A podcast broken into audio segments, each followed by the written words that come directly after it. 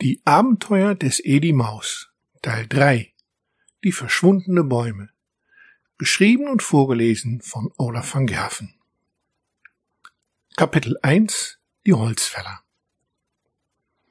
Edi und Mäuseline waren wie die anderen Mäuse aus dem Wald aus ihrem Winterschlaf aufgewacht.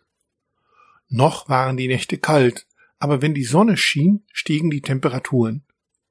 Doch mit der Sonne kamen auch die Menschen wieder. Die Tiere im Wald waren an Menschen gewöhnt und gingen ihnen, wenn es irgendwie möglich war, einfach aus dem Weg.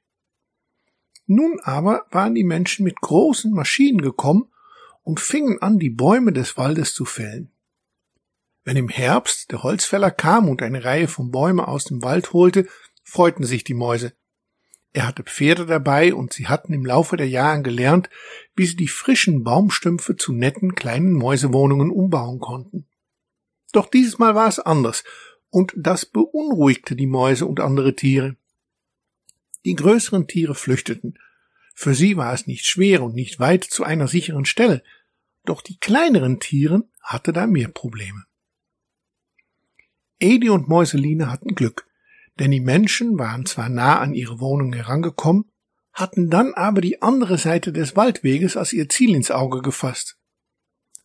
Mäuseline und Edi hatten die notwendigsten Sachen gepackt und waren bereit zu flüchten. Doch solange wie die Menschen auf der anderen Seite arbeiten würden, wollten sie bleiben und andere Mäuse helfen, die aus ihrem Haus vertrieben waren.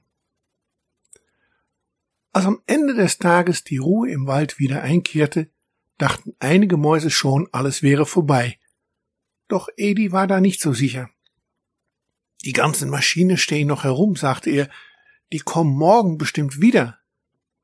Was machen die aber mit dem ganzen Holz? wollte einer der kleineren Mäuse wissen. Der Holzfäller schaut immer, dass er genug für den Winter hat, sagte Edi. Warum die jetzt aber so viel Holz holen, kann ich euch wirklich nicht sagen. Wir sollten es aber herausfinden, sagte Gregorius, einer der ältesten Mäuse im Wald. Nur so wissen wir, ob wir alle flüchten sollen. Und wie sollen wir das herausfinden? fragte Edi. Alle Mäuse schauten ihn an, und Edi wusste sofort, was sie dachten. Er schaute zu Mäuseline, mit der er seit dem letzten Herbst verheiratet war. Sie schien nicht wirklich begeistert zu sein, aber wer sonst hatte schon so viel Erfahrung mit gefährlichen Reisen?